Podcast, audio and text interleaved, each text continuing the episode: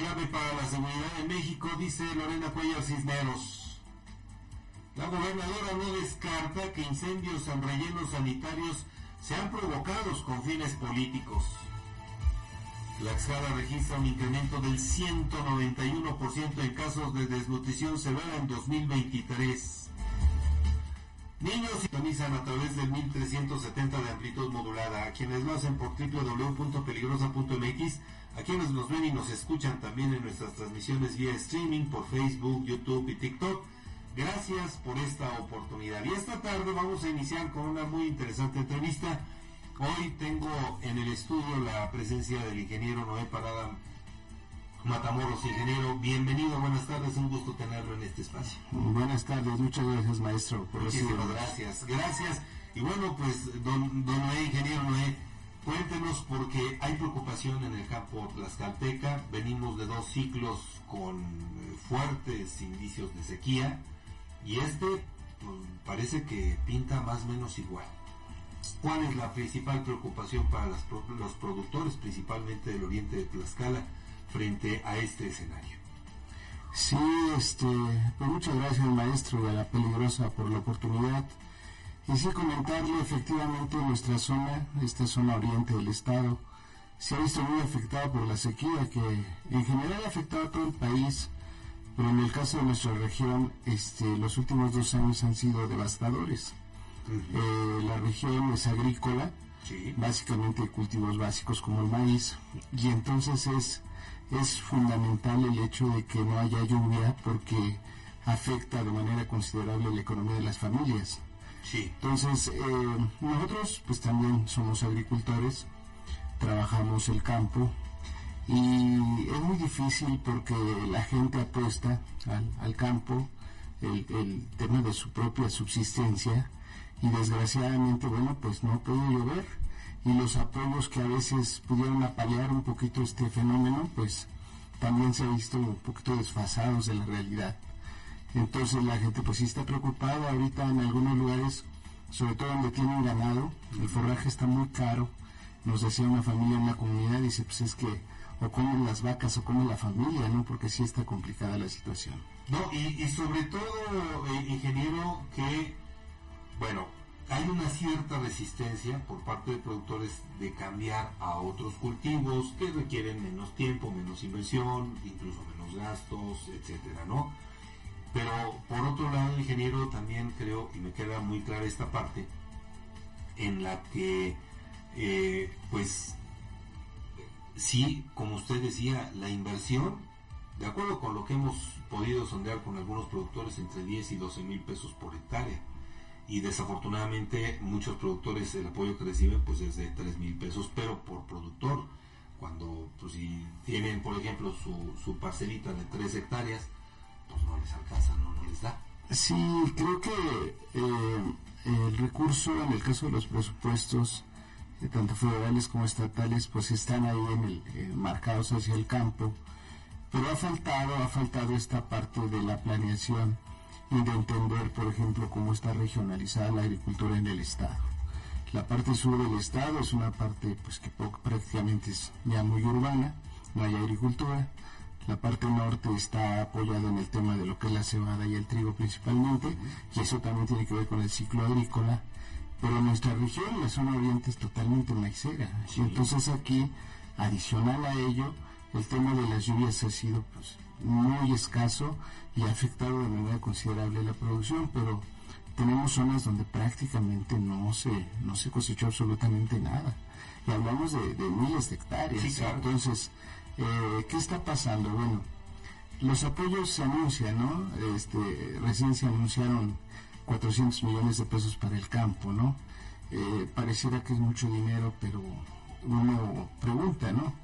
Un tractor que vale 500 mil pesos o 600 mil pesos. Los productores no tienen capacidad de adquirirlo, porque muchos de ellos son ejidatarios, con superficies de 8 hectáreas, de 5 hectáreas, y entonces son los que realmente necesitan esta ayuda para poder volver a sembrar, porque con 1.500 pesos que les dan, porque algunos solo alcanzan ese apoyo, pues realmente no les alcanzan ni para la preparación del terreno. Entonces es necesario eh, pues voltear a verlos. Creo que el presupuesto tendría que reorientarse y obviamente atender estas necesidades tan sensibles de la población, porque hay que caminar desde el Carmen, Tequesquitla, Guapiastla, Alzayanca, la zona oriente de Huamantla, y pues no hay nada, ¿eh? no hay nada de cosecha, y, y la gente, bueno, ahorita va en la esperanza del nuevo ciclo que, que ojalá traiga lluvias, pero eh, si no llegara a llover, pues sería algo prácticamente catastrófico. Entonces, creo que eh, en eso sí el gobierno tendría que hacer una prevención para que en el caso de que se presente un fenómeno, bueno, atenderlo, pero ya desde ahorita sí este, muy cerca, porque la gente sí está muy preocupada. Oiga, ingeniero, pero ahorita que eh, eh, lo, estoy escuchando, me llama la atención un, un, hecho fundamental. Si depende la zona oriente completamente del campo, poca industria y al final de cuentas, bueno, pues hay, incluso productores que se quejan de que, bueno, pues, la misma industria se echa bombas para evitar la, la caída de granizo. Pero ¿Cómo se puede subsanar esta dificultad, este problema en el, eh, o este bache en el que están metidos muchísimos productores del Oriente? Es decir, sequía, poca productividad, los apoyos no son suficientes. ¿Cómo podemos salir de este bache? Yo creo que hay, hay, hay que hacer dos, dos etapas, ¿no? Lo que usted comenta es muy cierto, ¿no? Hay una queja sistemática respecto de las bombas, estas que van al cielo por los productores, y creo que eso se tiene que regular, ¿no? Si bien es cierto, hay una iniciativa de ley en el Congreso que ya las prohíbe, pero creo que la Secretaría del Medio Ambiente tendría que hacer un estudio más profundo, porque en el caso de que los ranchos de verdad estuvieran afectando, se tendría que buscar un proceso legal, ya sea para indemnizar o para beneficiar a los productores afectados. Claro porque es mucha superficie y hay un clamor general de los productores de que se pone muy bonito para llover y de momento las, las nubes se, se van. Entonces eh, ellos advierten que hay algo irregular, pero creo que no ha habido el seguimiento ni la investigación para determinar cómo se ha presentado este fenómeno. Entonces eso por un lado, para que si se demuestre que efectivamente está dañando el cielo, pues esto se corrija y no nos siga afectando como región. Ese sería el, primer paso. El segundo paso es a través de los instrumentos del mismo gobierno garantizar protección a los cultivos, porque desgraciadamente la lluvia es la que, en el caso temporal, es la que va a mandar. Claro. Siembremos frijol, siembremos trigo, siembremos maíz. Si no llueve, la inversión de todas maneras está hecha, porque la gente tú prepara la tierra, gasta la semilla, y entonces la única manera de paliarlo es proteger esas inversiones para que en un momento dado ellos, puedan volver a sembrar el siguiente ciclo. Que es algo, digo, uno, quisiera que esta situación no fuera tan, tan difícil, tan dura, pero bueno, desafortunadamente y con los datos que tenemos, eh, sobre todo por esta cuestión y fenómeno del, calentamiento global, bueno, pues eh, es muy probable que se pueda repetir otra, otra temporada de seca, muy, muy intensa, ¿no? Y al final de cuentas, ingeniero, también el hecho de que no haya lluvia en el campo, pues nos pega también en la recarga de los mantos freáticos. Sí, sí, definitivamente, pero es que los dos años anteriores eh, nosotros lo marcamos mucho a nivel de región, porque es muy curioso que justo de, de la zona de Huamantla, del centro hacia, hacia la parte norte si hay, si hay producción, si hubo cosecha. En la medida que este, eh, los cultivos estuvieron mejores, conforme vamos avanzando rumbo a Pisaco, los cultivos estuvieron mejores. Y justo, justo de, la zona oriente, de estos municipios que decía el Carmen, Alzayanca, Guapiastla, ahí es donde se acentúa de manera muy fuerte el tema de la sequía, ¿no?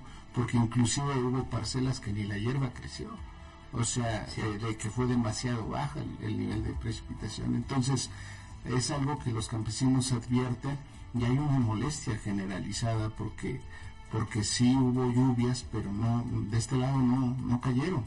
Entonces, creo que sí se tiene que hacer un estudio de qué realmente está pasando con la región y el clima en general.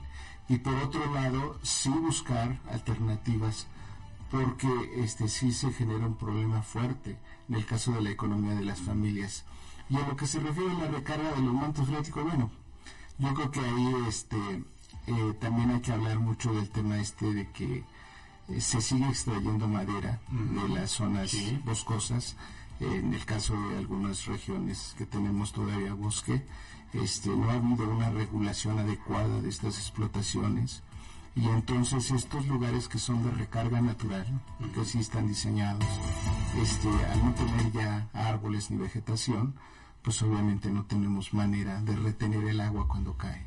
Entonces, eh, nosotros todavía vemos en la carretera, mucha gente lo ve en la noche, eh, transitamos y vemos cómo vienen los camiones con trozo, con trozo de árbol, con mucha madera y este y bajan acá en la carretera de Benito Juárez, eh, pasan acá de este lado rumbo al Sayanca, rumbo a Copiastla y entonces decimos bueno qué está pasando, ¿no?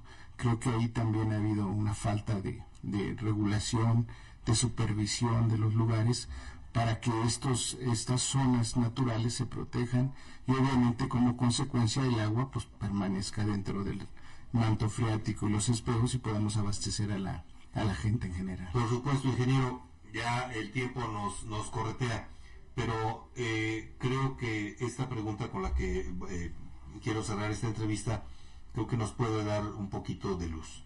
Necesitamos que los campesinos se unan, pero sobre todo que haya factores de, de unión entre los campesinos para, para buscar esas posibilidades de que no sean tan golpeados, de que puedan tener más opciones para producir, para ganarse la vida de manera honesta. Sí, yo creo que es acompañarlos, ¿no? Es acompañarlos y diseñar esquemas, en el caso de las inversiones, de los presupuestos, que, que permitan que ellos puedan seguir produciendo, que puedan seguir generando su propia alimentación, generando su propia actividad económica desde la agricultura, pero sobre todo en estas condiciones climatológicas o estos fenómenos atípicos que ya están presentando, es no dejarlos solos, es acompañarlos y, estar con ellos, en el caso de todos los somos afectados, para que obviamente podamos seguir generando lo que es el alimento de toda la población. Ingeniero, le agradezco infinitamente que haya, haya acudido a esta invitación. Como siempre, las puertas, los micrófonos y las cámaras de Objetivo AM y Objetivo PM están abiertas. Muchas gracias. verlo y platicar nuevamente pronto con usted. Muchas gracias. El ingeniero Noé Parada Matamoros, aquí en Objetivo PM. Voy a hacer una breve pausa. Regreso con el comentario de Edgardo Cabrera y con la información de esta tarde. No le cambie.